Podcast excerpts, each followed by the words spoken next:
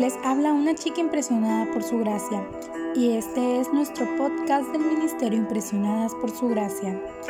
Estás escuchando 365 vidas.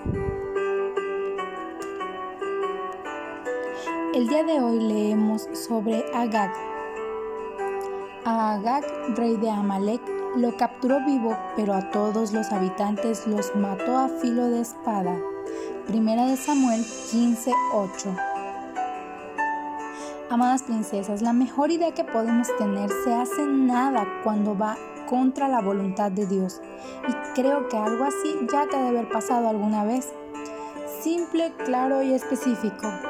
Cuando el cielo ordena algo, no hay nada diferente que podamos hacer y que sea bueno, ni siquiera aceptable.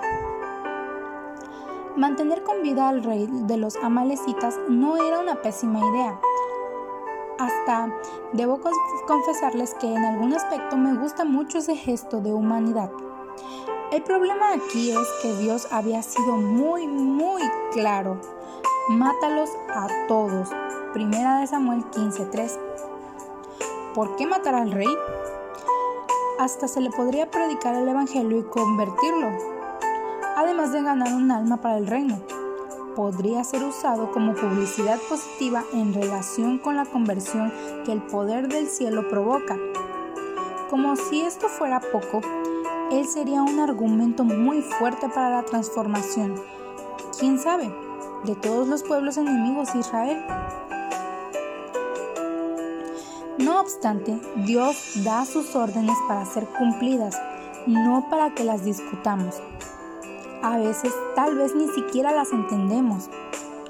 No sé cuál será el agag que quieres mantener vivo cuando Dios da la orden contraria. No sé cuál es el pecado que guardas en un rincón de tu corazón con la buena intención de hacer alguna cosa positiva con él. Tu agag quizás sea malo. Casi podríamos decir que en este momento de tu vida es inofensivo. Pero recuerda, amada princesa, la cuestión está en las órdenes de Dios. Por ejemplo, Él ordenó no comer carne de cerdo. Nosotros cristianos, seguidores de Cristo, no la comemos no por una cuestión de salud o de temperancia. No la rechazamos porque sea inmunda o pueda transmitir toxinas. No importa si el cerdo no es tan cerdo ni su carne tiene bajo tenor en grasas. No la comemos porque Dios mandó que no la comamos. Es una cuestión de obediencia, amadas, no de ceremonias. Recuerda, Samuel respondió, ¿qué le agrada más al Señor? ¿Que se le ofrezcan holocaustos o servicios o que se obedezca lo que Él dice?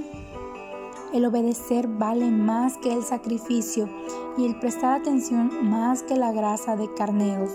Primera de Samuel 15:22 simple, claro y específico.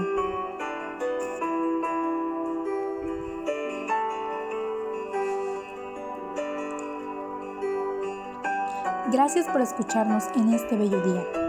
Nuestra oración es que Cristo viva en tu corazón por la fe y que el amor sea la raíz y el fundamento de tu vida y que así puedas comprender cuán ancho, largo, alto y profundo es el amor de Cristo.